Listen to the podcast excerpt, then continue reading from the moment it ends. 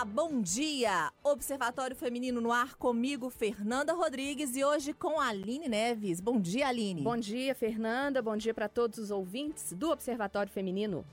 E completando a nossa bancada hoje, a gente recebe a Tatiana Gandra, que é psicóloga e especialista em comportamento alimentar. Bom dia, Tatiana. Bom dia, é um prazer estar aqui. Bom dia, os ouvintes.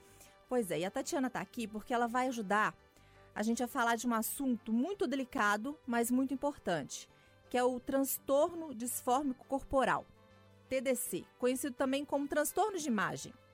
Essa disformia corporal faz com que a pessoa se incomode profundamente com defeitos imaginários. Costuma ser um transtorno de difícil diagnóstico, às vezes é visto como uma vaidade excessiva, como exagero, e as causas podem ser muitas. Dá pra gente né? Pode ser baixa autoestima, necessidade de afirmação, né? Autocrítica destrutiva. E é por isso que a gente não pode sair falando assim. A gente trouxe aqui a Tatiana, porque a impressão que eu tenho, Tatiana, e isso é, até virou senso comum, né? Ninguém está satisfeito com o corpo que tem. Quem é muito magrinho, ah, eu preciso engordar um quilinho.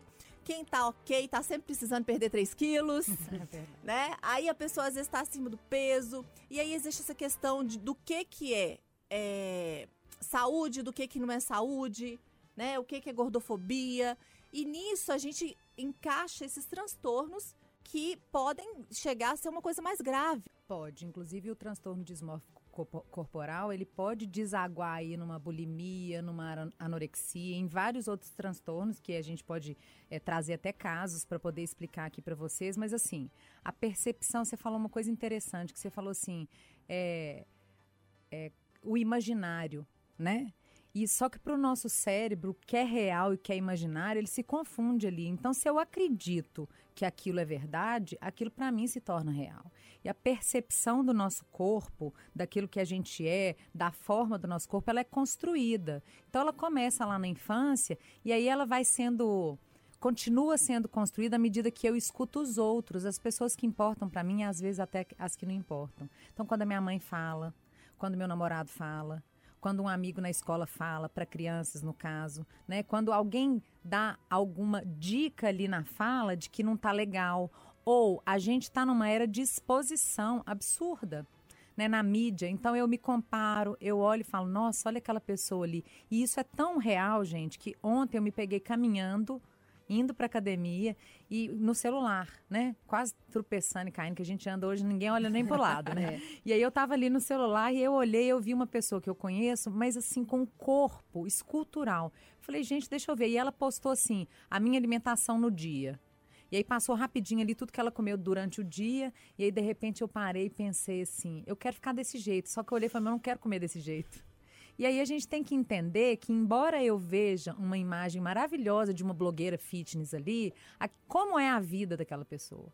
Como que isso se encaixa ali? Como que é a rotina daquela pessoa? Como que aquilo poderia se encaixar na minha vida? Eu quero mudar minha vida de tal forma que eu fique daquele jeito? Além de, de disso tudo, os, os corpos são diferentes. Então, é, eu peso 66 e uma amiga pesa 58 e a gente veste o mesmo número de roupa, isso é composição corporal muito, muito específica. Agora, o que a gente vê acontecer hoje em dia é esse apelo, essa imagem que a gente tem da gente mesmo que está sendo distorcida, que está sendo alterada aí. A, a, o apelo da mídia, ele é, ele é tanto para um corpo perfeito, né, que tem um padrão ali ideal, quanto para uma alimentação ruim essas pessoas com a, é, o transtorno de dismórfico corporal, uma pessoa que deixa de viver. Eu vou, vou trazer um exemplo que eu gosto de trazer exemplos da prática clínica que eu acho que é legal. Eu tenho uma paciente que ela foi pro Nordeste, e ela estava doida para não sei se era uma tirolesa, alguma coisa assim que ela ia ter que ir de biquíni atravessar porque caía na água e etc e tal.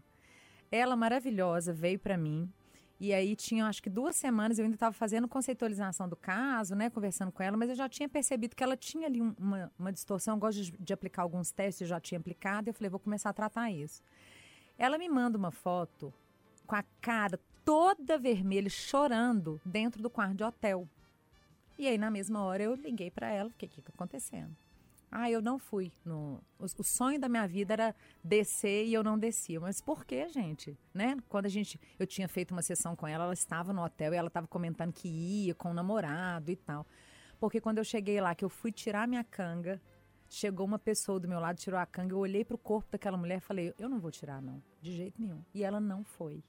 E aí, é, a gente fez um tratamento aí no ano passado muitos, muitas sessões, muito tratamento, e no final do ano eu tive a alegria de receber vídeos dela fazendo, que ela quis ir lá de novo com a família, foi lá e fez. É, uma dica que eu gosto de dar de livro, que eu acho super legal, que é da é, Diana Garbin, que é Fazendo as Pazes com o Corpo. Esse, esse livro, eu queria que essa paciente estivesse aqui agora para poder contar para vocês como que a vida dela mudou. E isso ajuda muito. Mas é muito difícil diagnosticar e tratar, gente. Isso é um negócio assim, a gente começa a ficar obcecado com alguma coisa, com peso, com corpo. Quando você, como essa paciente, deixa de viver, deixa de fazer alguma coisa por causa do seu peso e por causa do seu corpo, aí você tem que ligar um alerta e ver para onde que isso está caminhando. Ô, Tatiana, você falou aí sobre as redes sociais, é, essa exposição que existe hoje.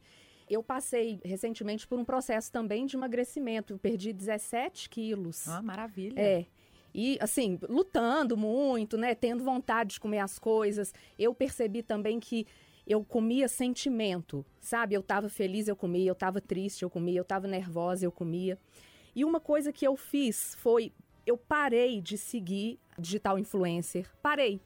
Eu comecei a seguir mulheres reais. Eu digo mulheres reais as mulheres que têm uma barriguinha, mas mesmo assim vão à praia, vão à piscina, colocam um biquíni. Isso me fez muito bem. Excelente. Não ficar me comparando. Ah, eu quero ter o corpo da digital influencer. O, a minha estrutura, né? O, quem está ouvindo não, está me vendo agora, mas assim, a minha estrutura, você está vendo? Não, eu acho que eu nunca vou ser magrinha demais. Eu não tenho essa estrutura.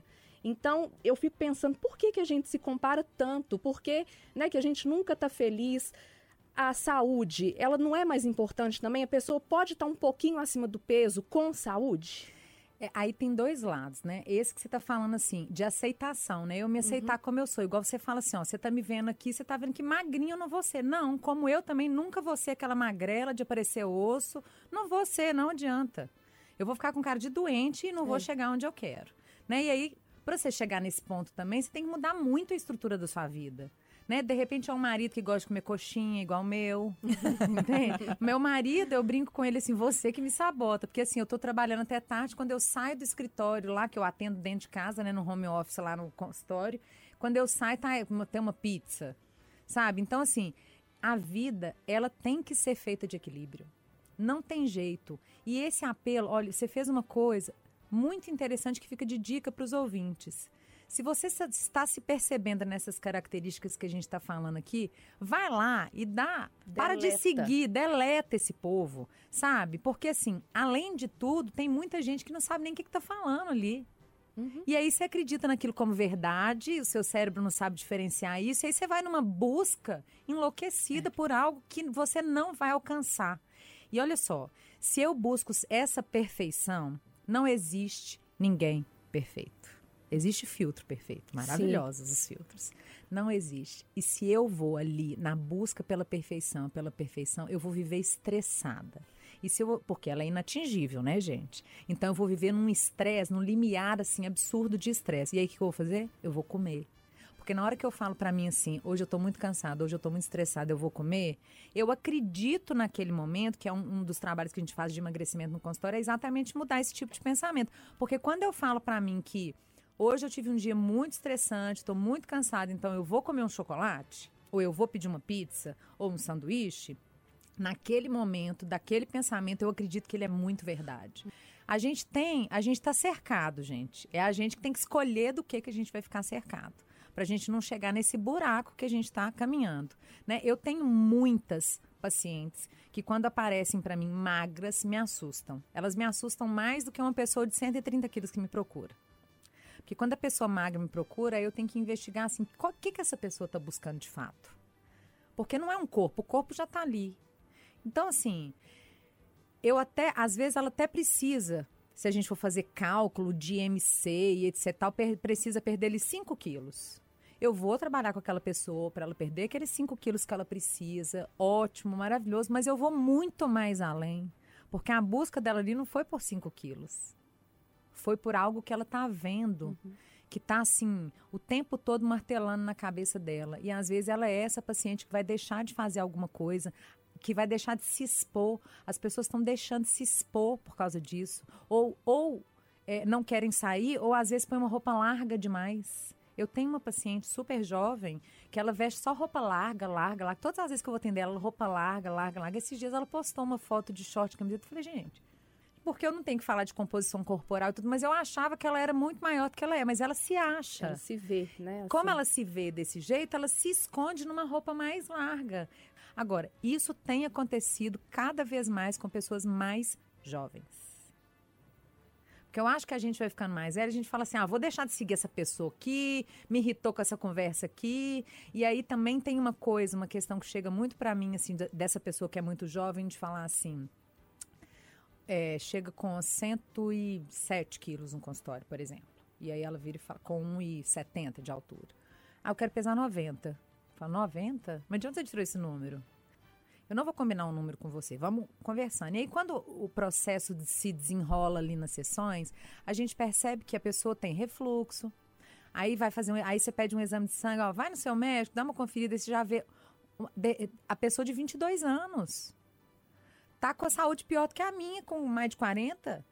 Né? Então, assim, a gente precisa observar. O apelo da mídia é tão absurdo que a pessoa se coloca lá enorme e, e cultua aquilo. Gente, eu não estou falando que você não pode se amar do jeito que você é. Você vai amar, mas você tem que estar com saúde.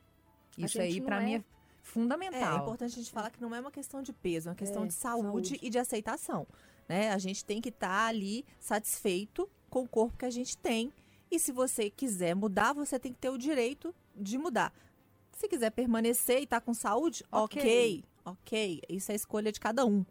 E a gente está falando aqui de, de. Ela falou ali no início, né, da gente estar tá cercado de coisa boa.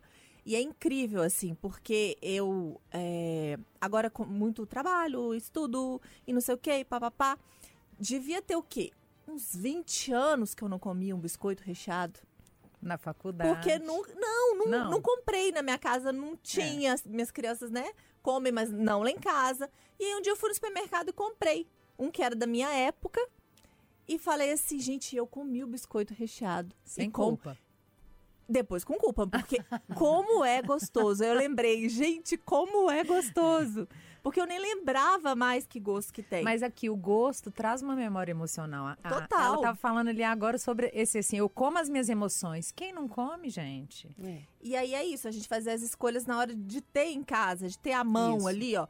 Se não tiver, você não vai comer. Não, não vai. Então, assim, eu acho que essa é uma boa dica. E a gente estava falando aí de rede social. Eu queria colocar um outro assunto que tem tudo a ver com o que a gente está falando, que foi uma postagem que repercutiu muito é, no Instagram, que é da Pavlova Araújo. Ela é mãe de uma menina de 9 anos e a gente vai ouvir um relato assim que é de deixar o coração da gente muito triste. A Duda, ela sempre foi uma menina alegre, extrovertida, desde pequena ela tinha sonho de ter um canal no YouTube, né? Ela até gravou alguns vídeos, mas por conta da exposição, para ela ser muito pequena, nunca quis levar a fundo. Na época da pandemia, quando começou a pandemia, ela começou a passar mais tempo em casa comigo e com o irmão dela, claro. E ela teve, né, um aumento de peso, né, devido a fazer refeições maiores, né, mais constantes. E ela me relatou, né, que ela havia sofrido alguns comentários por parte de pessoas da família que ela não havia gostado, né? Você tá muito gorda, você tem que comer menos. A Duda ela não usa saia, ela não usa vestido. Acredito que também um pouco por não não gostar, não se sentir à vontade. E eu sempre falava, né, para as pessoas no caso envolvidas. Olha, não é assim. A Duda tá, tem saúde, tá tudo certo. Ela não gosta desses comentários. Então, assim, quando a Duda fez sete anos, ela me pediu um diário. E eu dei um diário para ela. É...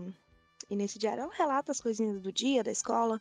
Eu sempre tive acesso a ler, inclusive algumas vezes ela até me mostrava algumas coisas que havia escrito, nunca foi um problema.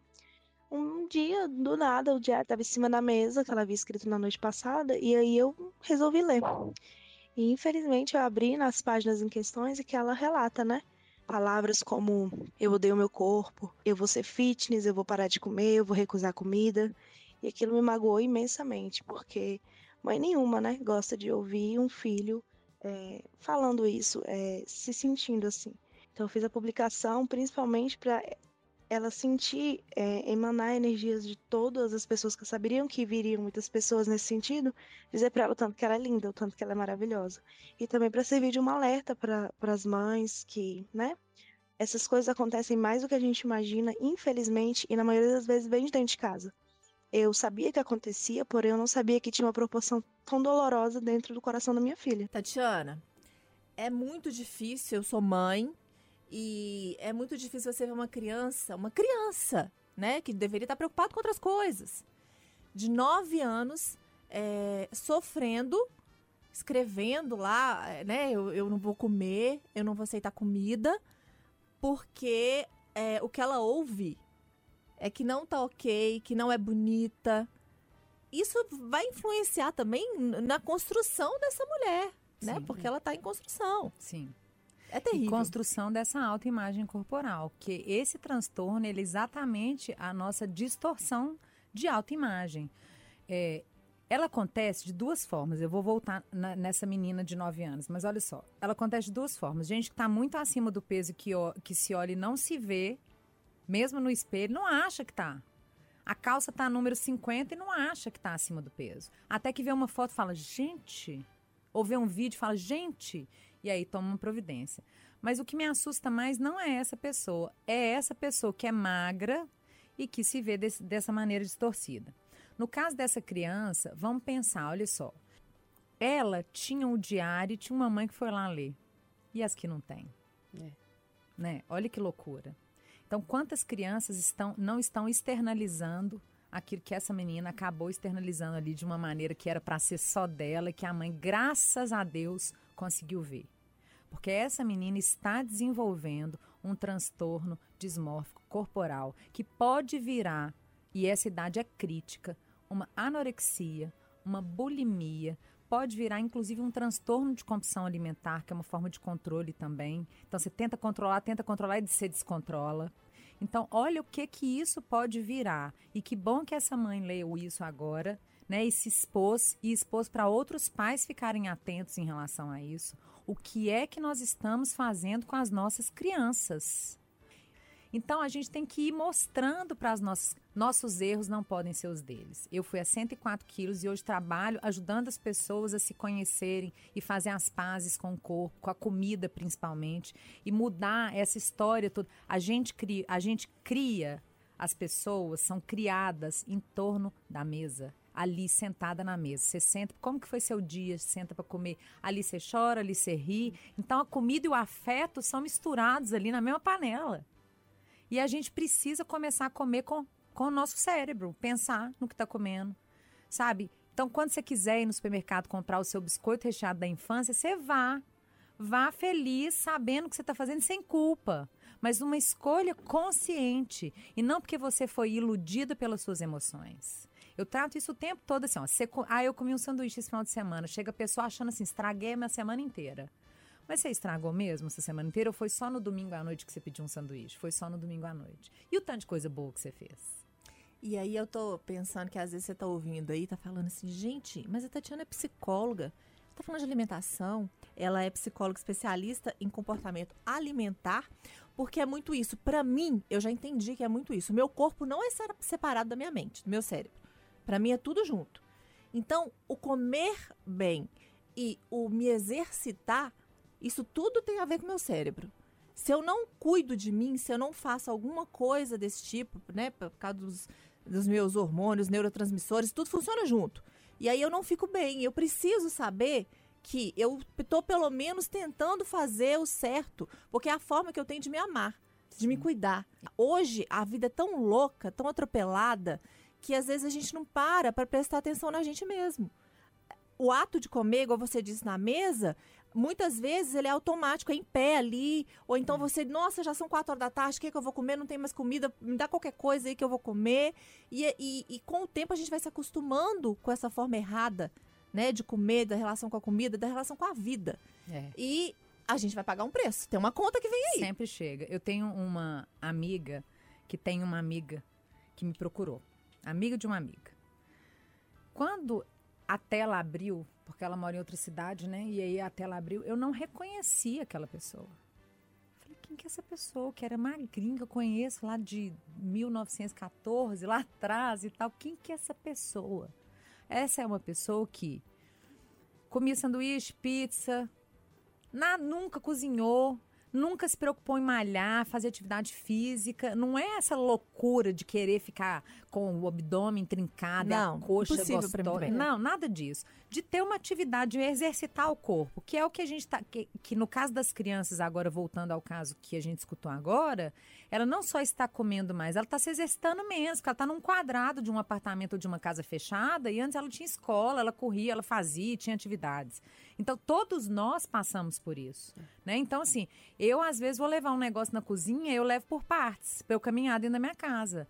Quem olhar de fora vai falar, ah, louca. Mas é uma maneira que eu tenho na pandemia, e isso foi um artifício, de fazer uma atividade espontânea. Já que eu não tinha uma academia fechada, tudo fechado. Enfim, essa pessoa chegou e ela nunca teve que fazer dieta na vida. E agora ela está pagando o preço. Ela não sabe como fazer. Então, para gente que faz dieta a vida toda, é muito mais fácil. Agora, quem nunca fez e está pagando o preço agora, está sofrendo um absurdo. Ô, Tati, é, você falou aí de fazer dieta a vida toda. Eu me lembrei, eu fiz a minha primeira dieta com 13 anos.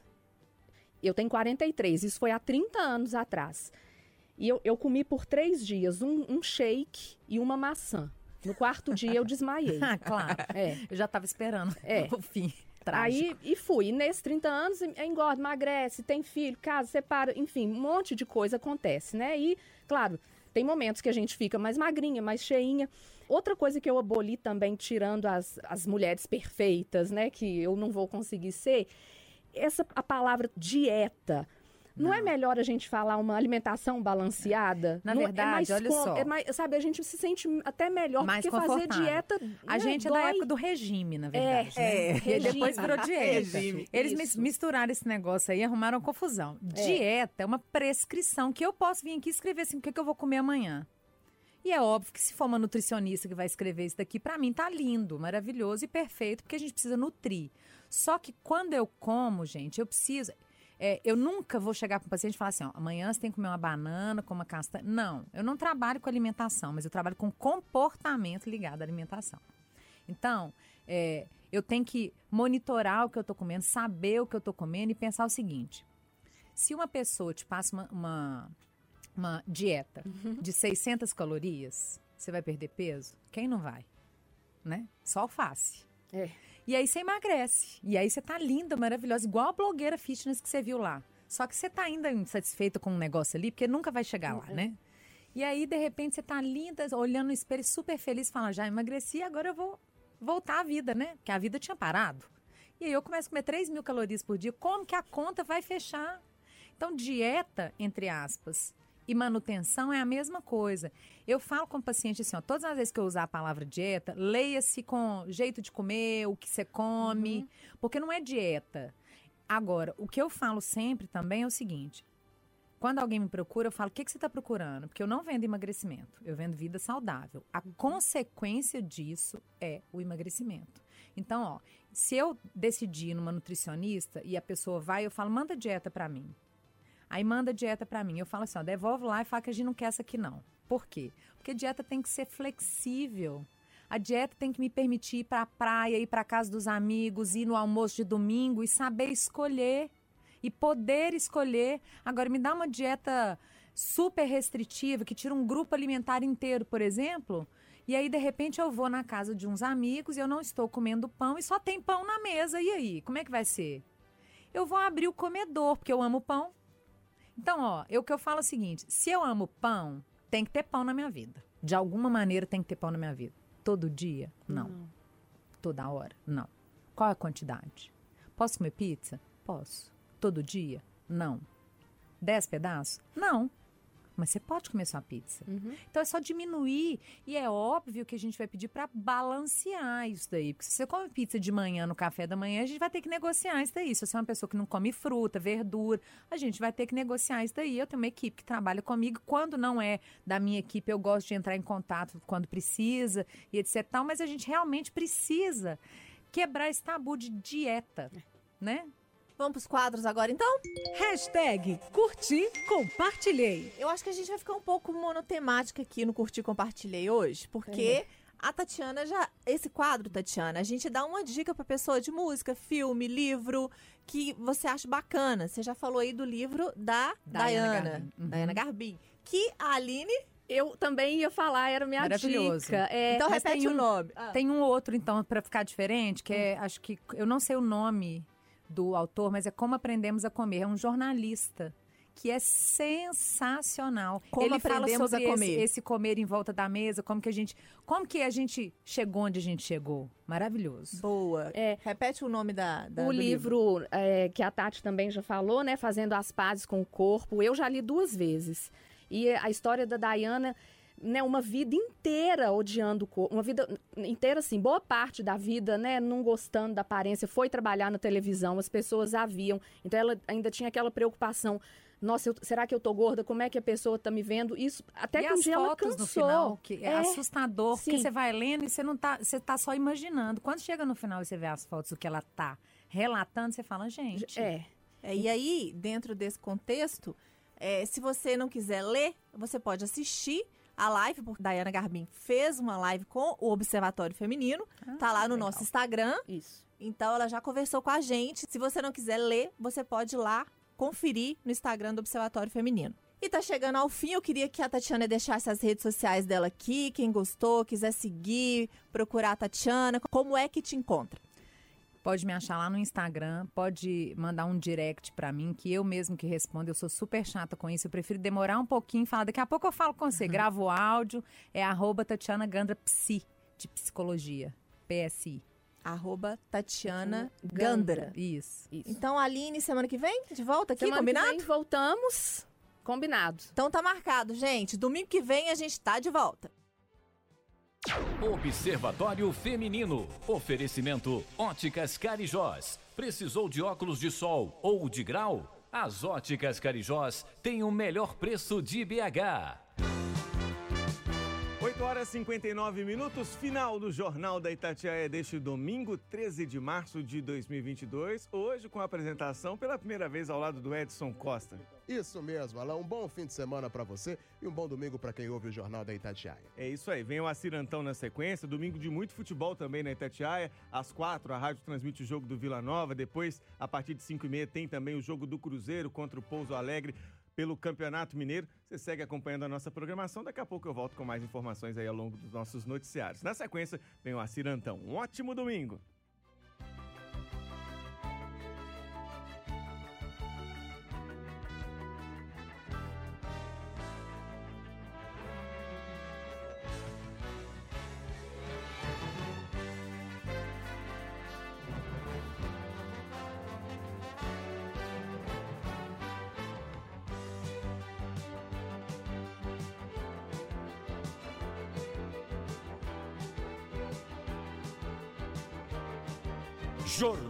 Da Itatiaia.